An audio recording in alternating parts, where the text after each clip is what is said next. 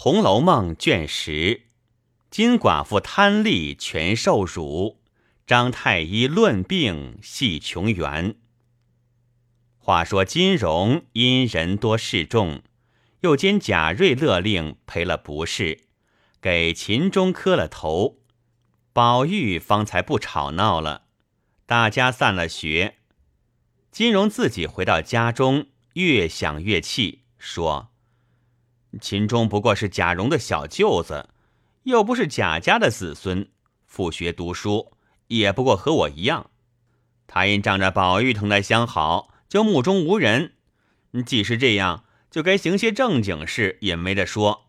他素日又和宝玉鬼鬼祟祟的，只让人都是瞎子看不见。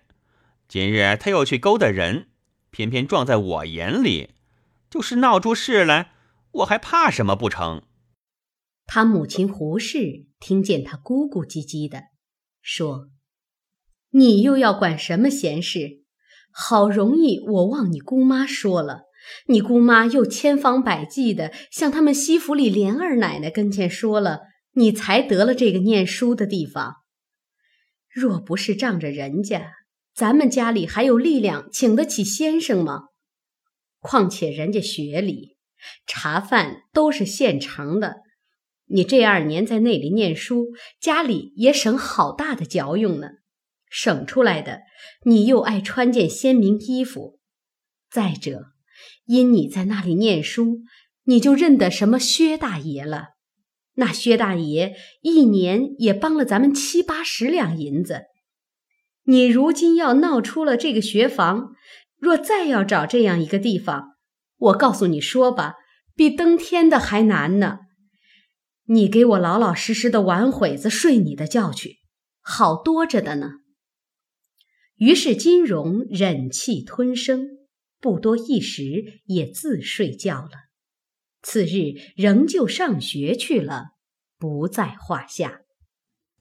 且说他姑妈原来给的是贾家玉字辈的嫡派，名唤贾黄，但其族人。哪里皆能像宁荣二府的富士，原不用细说。这贾黄夫妻守着些小小的产业，又时常到宁荣二府里去请安，又会奉承凤姐儿并尤氏，所以凤姐儿、尤氏也时常资助资助他，方能如此度日。今日正遇天气晴朗，又知家中无事，虽带了一个婆子。坐上车来家里走走，瞧瞧寡嫂并侄儿。闲说之间，金荣的母亲偏提起昨日贾家学房里的事，从头至尾一五一十都向他小姑子说了。这黄大奶奶不听则已，听了怒从心上起，说道：“这秦钟小子是贾门的亲戚。”难道蓉儿不是家门的亲戚？人都别要势力了，况且都做的是什么有脸的事？就是宝玉也不犯向着他到这个田地。等我去到东府瞧瞧我们甄大奶奶，再和秦钟的姐姐说说，叫他评评这个理。这金荣的母亲听了，急得了不得，忙说：“这都是我的快嘴。”告诉了姑奶奶，求姑奶奶快别去说吧，别管他们谁是谁非，倘或闹出来，怎么在这里站得住？若站不住，家里不但不能请先生，反在他身上添出许多嚼用来呢。黄大奶奶说道：“哪里管得许多？你等我说了，看是怎么样，也不容他嫂子劝。”一面叫老婆子瞧了车，坐了往宁府里来。到了宁府，进了东角门，下了车，进去见了贾珍的妻子尤氏，未敢气高，殷殷勤勤叙过了寒温，说了些闲话，方问道：“今日怎么没见荣大奶奶？”尤氏说。他这些日子不知怎么，经期有两个多月没有来，叫大夫瞧了，又说并不是喜。那两日到下半日就懒得动了，话也懒得说，眼神也发眩。我叫他：“你且不必拘礼，早晚不必照例上来，你静养养吧。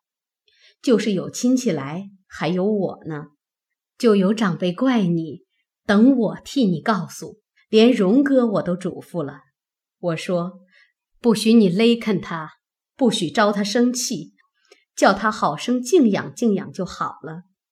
他要想吃什么，只管到我这里来取。”倘或他有个好歹，你再要娶这一个媳妇儿，这么个模样，这么个性情，只怕打着灯笼也没处去找呢。他这为人行事，哪个亲戚哪个长辈不喜欢他？所以我这两日好不心烦。偏生今儿早起，他兄弟来瞧他，谁知他那小孩子家不知好歹，看见他姐姐身上不好。这些事也不当告诉他，就受了万分委屈，也不该向着他说。谁知昨日学房里打架，不知是哪里复学的学生，倒欺负了他，里头还有些不干不净的话，都告诉了他姐姐。婶子，你是知道的，那媳妇虽则见了人有说有笑的，她可心细，心又多，不拘听见什么话。都要存量个三日五夜才罢。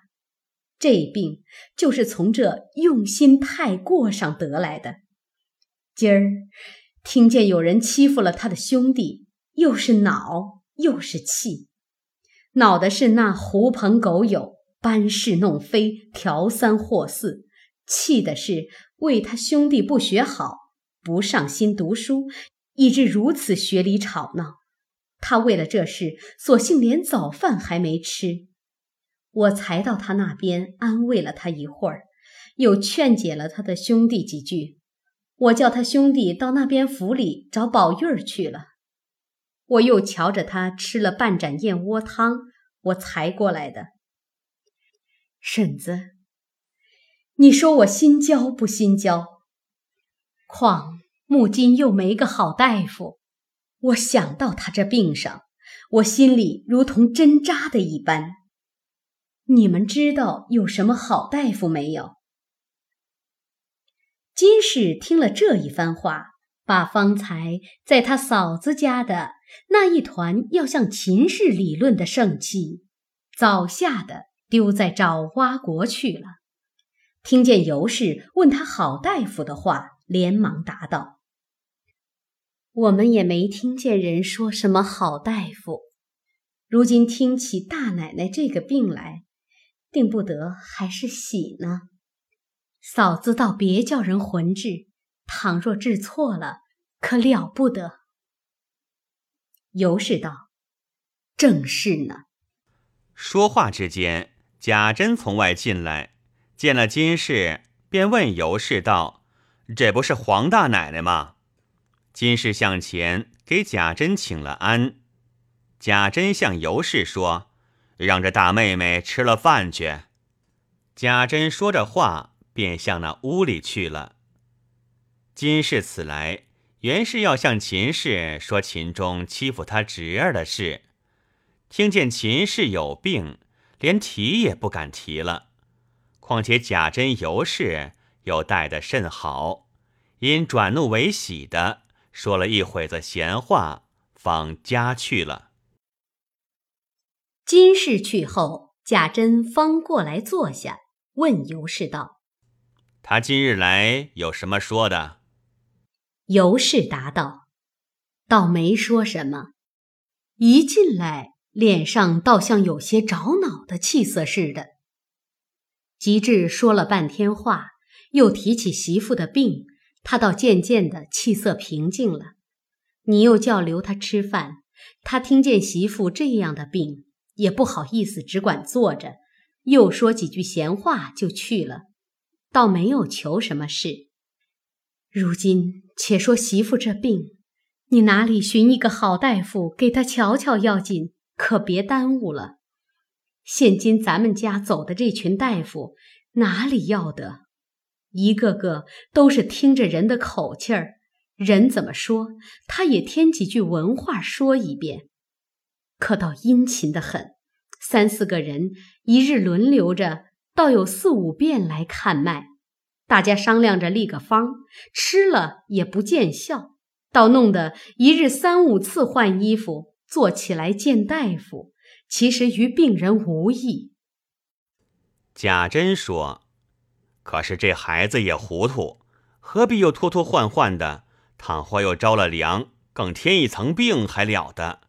任凭什么好衣裳，又值什么呢？孩子的身体要紧。”就是一天穿一套新的也不值什么。我正要告诉你，方才冯子英来看我，他见我有些抑郁之色，问我是怎么了。我告诉他媳妇身子不大爽快，因为不得个好太医，断不透是喜是病，又不知有妨碍无妨碍，所以我心里实在着急。冯子英因说他有一个幼时从学的先生。姓张名世友，学问最渊博，更兼医理极精，且能断人的生死。今年是上京给他儿子捐官，现在他家住着呢。这样看来，或者媳妇的病该在他手里除灾，也未可定。我已叫人拿我的名帖去请了，今日天晚火未必来，明日想一定来的。且冯子英。有回家亲替我求他，务必请他来瞧的。等待张先生来瞧了再说吧。